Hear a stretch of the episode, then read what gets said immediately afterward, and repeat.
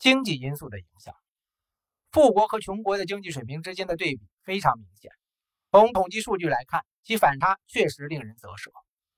根据统计数据显示，瑞士的实际人均收入是马来西亚的三倍多，是阿富汗的四十倍，而美国的实际人均收入是阿富汗的五十倍。在德国、瑞士和加拿大，超过一半人拥有汽车，而且还是把儿童也算在内呢。而在埃塞俄比亚，一千个人里面只有一个人拥有汽车。这些差异不仅巨大，而且远不止于此。但是我们不能完全相信某些统计数据。在许多第三世界国家，就算不是大部分，至少也是很多的经济活动都没有入账，因为申报程序繁琐，而且管理过去的法律法规会使合法经营业务的成本过高。例如，据估计，印度只有百分之十的劳动人口在正规的或法律认可的行业工作。除此之外，人均收入的数据也往往不具可比性，因为第三世界国家和其他富裕的国家相比，人口的年龄差别很大。德国、意大利和日本的年龄中位数在四十岁以上，而许多第三世界国家，从安哥拉到赞比亚的年龄中值却在二十岁以下。在世界各国，不仅年轻人赚的钱通常比中年人少，而且高收入国家也需要花费大量生产。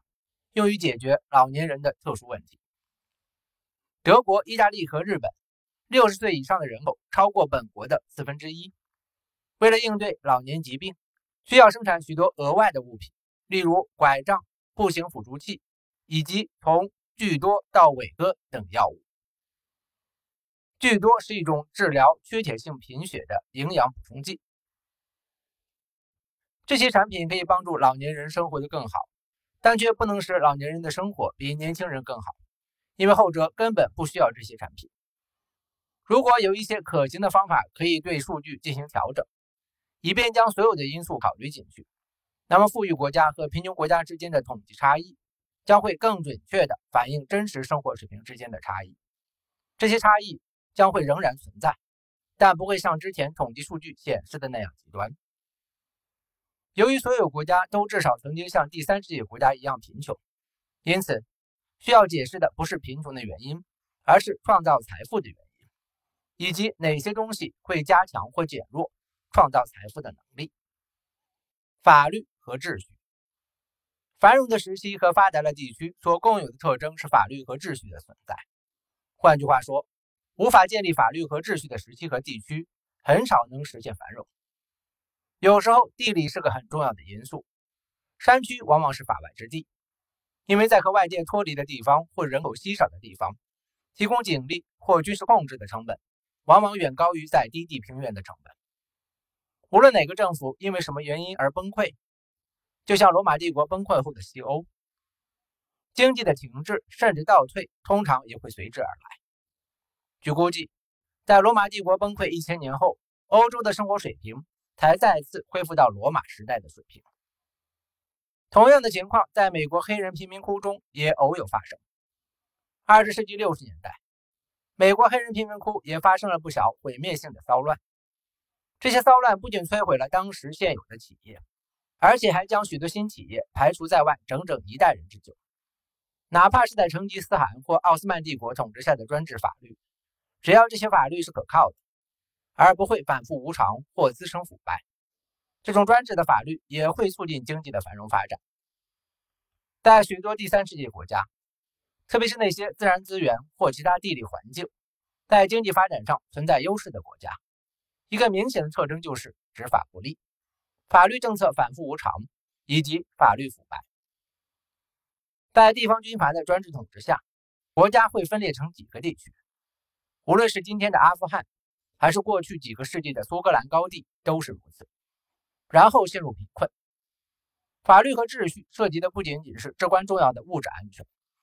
由于经济活动需要一段时间来完成，所以产权是一个先决条件。这样，那些从事农业或投资经营的人才可以放心，他们的努力成果将会是他们的最终所得。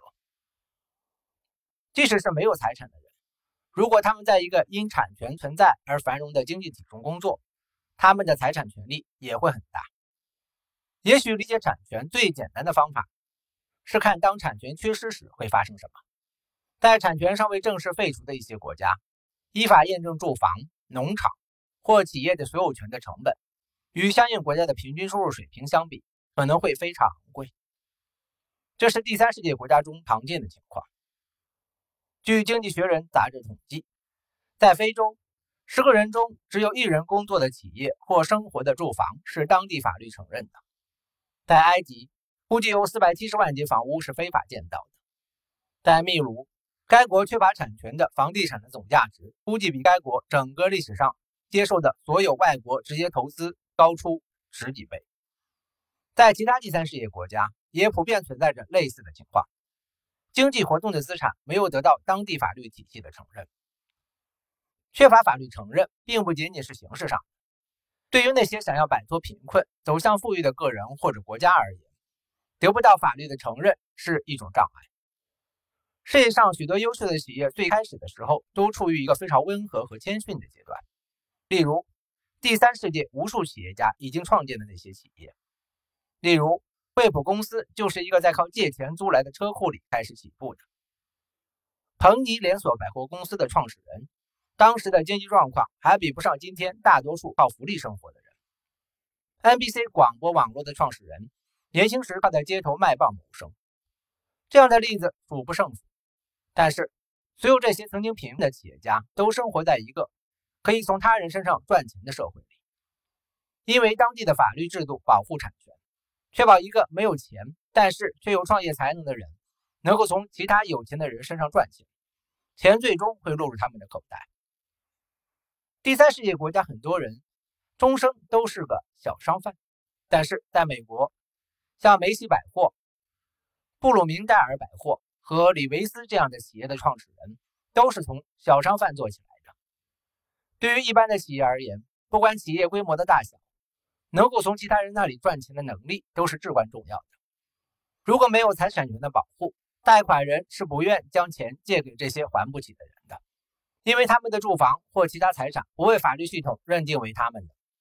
因此，在借款人违约的情况下，也不能用作抵押品转移给贷款人。那些从小规模企业发展起来的大公司，只有在获得了很多商业上的成功后，才能发行自己的股票和债券，变成大。如果没有钱，他们很难获得商业上的成功。没有钱，成功的概率也是非常小的。许多第三世界的小商贩和其他小型企业的老板的资金来源，不可能超出家人和朋友这个狭隘的圈子。但是，发展一家大公司一开始就需要从银行或其他金融机构间接获得资金，甚至是从成千上万的陌生人那里获得资金。如果没有资产权的保障，这些公司早期的发展会难以进行。问题不仅仅是第三世界一些本可以成为未来某家企业领导者的人，因缺乏产权的法律保障，最终失去了机会。更根本、更重要的事实是，如果某个社会有很多大型企业，就可以给消费者提供更多的产品，给工人提供更多的就业机会，给政府提供更多的税收收入，整个社会都能因为这些企业的存在而获益。法律和秩序包含很多方面，正式的法律制度只是其中一面。人民是否诚信，合作是否有原则，是否有公共道德，这些不仅关系到社会生活，还影响经济的发展。例如，因为不信任员工，马达加斯加做谷物贸易的人会亲自检查每批粮食。三分之一的贸易商表示，他们不会雇佣更多的工人，因为担心工人盗窃。这无疑限制了谷物交易商的公司规模，降低了交易者的商业成功的可能性。在许多国家，公司往往是家族企业，因为家族成员是他们唯一可以信任的人，所以公司的规模受到了家族规模的限制。经济学家威廉·伊斯特利所说的“信任半径”在不同的国家和地区的差别是很大的。诸如印度的马尔瓦尔人、东南亚的华人，或在纽约经营钻石行业的。哈希德派犹太人，在这样的团体中，即使他们的交易涉及大量的资金，也可以在没有书面协议或诉诸法律制度的情况下进行。这些团体有着其他人没有的竞争优势。后者无法在同样低成本的环境中安全的经营生意。同样的，不同国家的诚信水平也有所不同。在东京，停放的自行车即使不上锁，也没有人偷；但在其他许多国家，最终会被盗。感谢您的收听，欢迎您订阅、点赞、评论和分享。